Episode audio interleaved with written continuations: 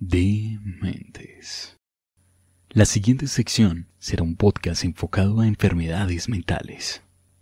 Le recomendamos el uso de auriculares para que pueda disfrutar completamente del podcast que presentamos a continuación.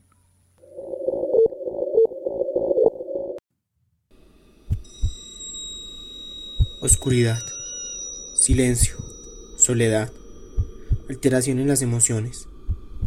Todos esos son síntomas inevitables que las enfermedades mentales traen consigo y que de alguna manera interfieren en la vida del paciente. Miles de experiencias se viven a través de las enfermedades mentales. Viven llenos de incertidumbre, sin saber qué les espera el día de mañana. Un punto clave de las enfermedades mentales es la sociedad, puesto que todos se creen con el derecho a opinar libremente sin saber lo que hay detrás de todo esto y cómo afectará esto a esta persona. A continuación, escucharemos la opinión de varias personas que nos hablan un poco sobre cómo la sociedad maneja el tema de las enfermedades mentales. Desde su conocimiento, ¿Cómo cree que la sociedad percibe las enfermedades mentales? Mi nombre es Luzaide Cardona Giraldo, soy ingeniera de sistemas y hace poco sufrí un episodio de pánico eh, posterior a una enfermedad de COVID. Antes este era un tema muy tabú y las personas que padecían estos trastornos eran personas que incluso dentro de sus núcleos familiares eran apartadas o tratadas de una forma como con mucha prevención. Ahora que ha evolucionado tanto la ciencia y se conoce más acerca de estos trastornos y de las enfermedades eh, mentales, creo que la sociedad es más tolerante y es más comprensiva con las personas que tienen estas enfermedades. Mi nombre es Daniela González, soy comunicadora social, especialista en gerencia y magíster en desarrollo social e innovación social y docente del programa de comunicación social de la UCO. Bueno, desde mi conocimiento creo que la sociedad percibe las enfermedades mentales desde el desconocimiento. Creo que ese es como el, principal inconveniente, que no tenemos muy claro, no nos han dado información sobre esto, o sea, sabemos sobre otro tipo de enfermedades, cómo abordarlas desde más la parte física, pero poca información tenemos sobre las enfermedades mentales aunque cabe aclarar que gracias a la tecnología, al acceso a la información, tenemos una perspectiva totalmente diferente a la que teníamos hace unos años. Eh, creo que todavía falta como más pedagogía e información disponible en entornos pedagógicos eh, de enseñarnos qué es la salud mental pero tenemos unos nuevos puntos de discusión, en las redes sociales ya se habla, en la televisión se muestran las enfermedades mentales, cómo se abordan, y se les ha dado una nueva perspectiva desde el lado más humano y dejando un poco más allá el retrato del loco solamente como la enfermedad mental, sino desde los diferentes matices y las diferentes perspectivas que pueden tener esta.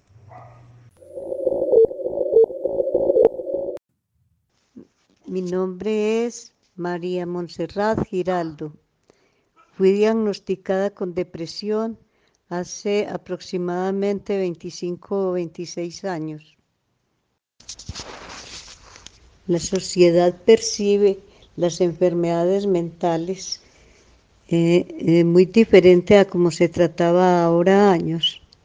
Yo tengo entendido que en la antigüedad esta enfermedad le daban el nombre de melancolía y la trataban con, mucha cautela porque les parecía que la persona estaba más bien de la mente, mal, mal de la mente.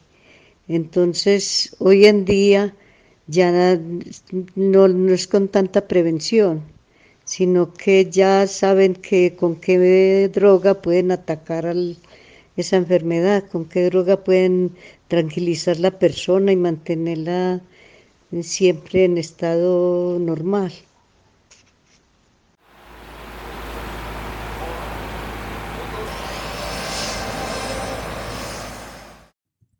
¿Cuál considera que es el mayor error de la conducta social ante estos tipos de padecimientos?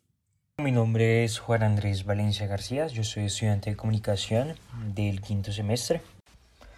Yo creo que el mayor error que podemos cometer como sociedad es discriminar a las personas con estas enfermedades, ¿sí?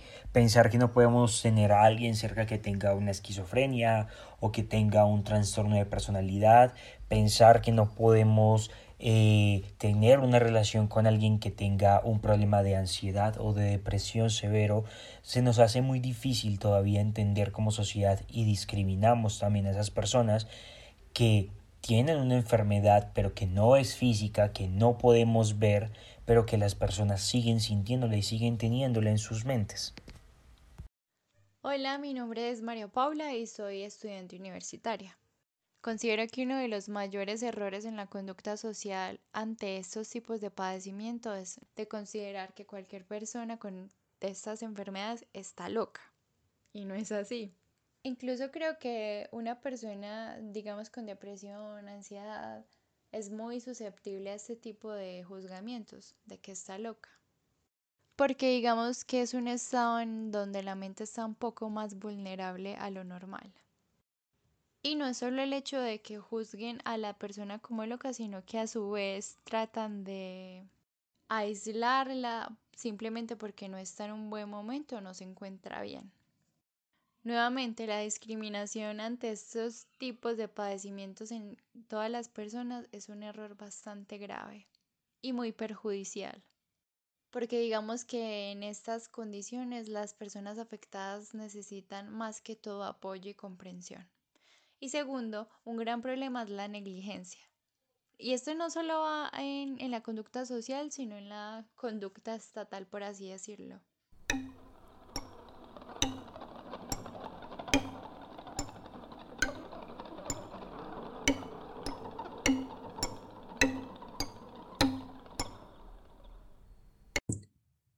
Una de las barreras más importantes para recuperarse de un trastorno mental es afrontar las actitudes negativas de la gente.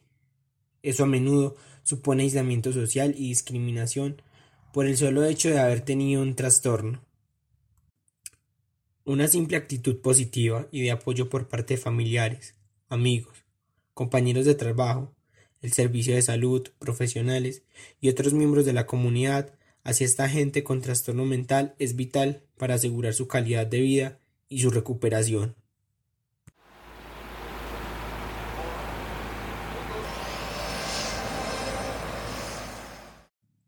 ¿Cuál cree que es el mito más escuchado sobre las enfermedades mentales o las personas que lo padecen?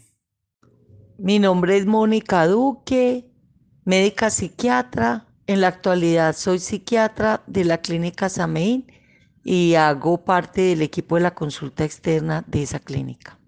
¿Cómo qué mitología hay con respecto a la psiquiatría? Ah, hay muchos prejuicios. Que el que va al psiquiatra está loco, que los psiquiatras solo vemos locos, que los psiquiatras estamos más locos que los pacientes, que las enfermedades mentales no tienen cura, que los medicamentos que nosotros usamos emboban a la gente, que los medicamentos que usamos todos son adictivos, que, bueno, miles de prejuicios. Estamos llenos de prejuicios con respecto a la enfermedad mental. No hay ninguna otra trastorno que tenga más prejuicios que ese. Estamos, somos muy prejuiciosos. Si bien no sé si se considere un mito, pero es lo que mencionaba anteriormente.